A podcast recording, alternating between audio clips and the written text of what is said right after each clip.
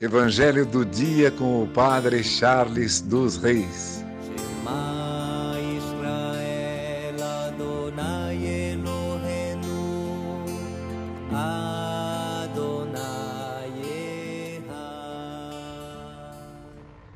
O Senhor esteja convosco, Ele está no meio de nós. Proclamação do Evangelho de Jesus Cristo segundo Mateus. Glória a vós, Senhor. Naquele tempo, Jesus contou outra parábola à multidão. O reino dos céus é como um homem que semeou boa semente no seu campo. Enquanto todos dormiam, veio seu inimigo, semeou joio no meio do trigo e foi embora. Quando o trigo cresceu e as espigas começaram a se formar, apareceu também o joio.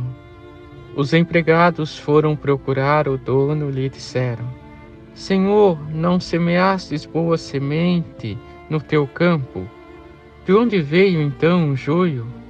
O dono respondeu: Foi algum inimigo que fez isso.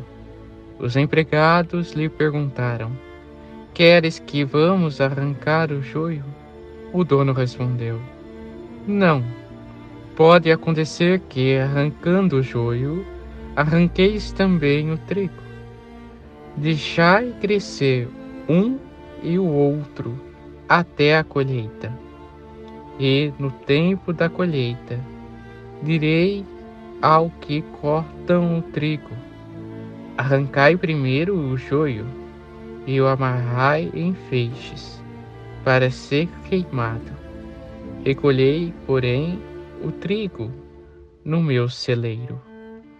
Palavra da salvação, glória a vós, Senhor. Irmãos e irmãs, nesta parábola de hoje nós escutamos sobre o trigo e o joio.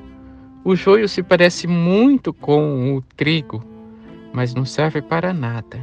Com o trigo nós fazemos a farinha, da onde tiramos o pão, o alimento.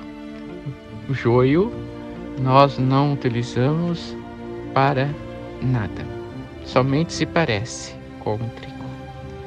E assim observamos que na nossa vida, na caminhada dentro da igreja, na caminhada de fé, no mundo, existem as pessoas que são boas e as pessoas que são más. Às vezes o mal se parece com o bem, mas não serve para nada, não acrescenta em nada para que possamos entrar no reino dos céus. Assim como o trigo é colocado no celeiro e é armazenado no celeiro do patrão, nós também somos chamados a entrarmos no reino dos céus, mas como trigo, não como joio. Nós não podemos desistir de caminhar por causa do joio. Nós não podemos desistir da igreja por causa do joio.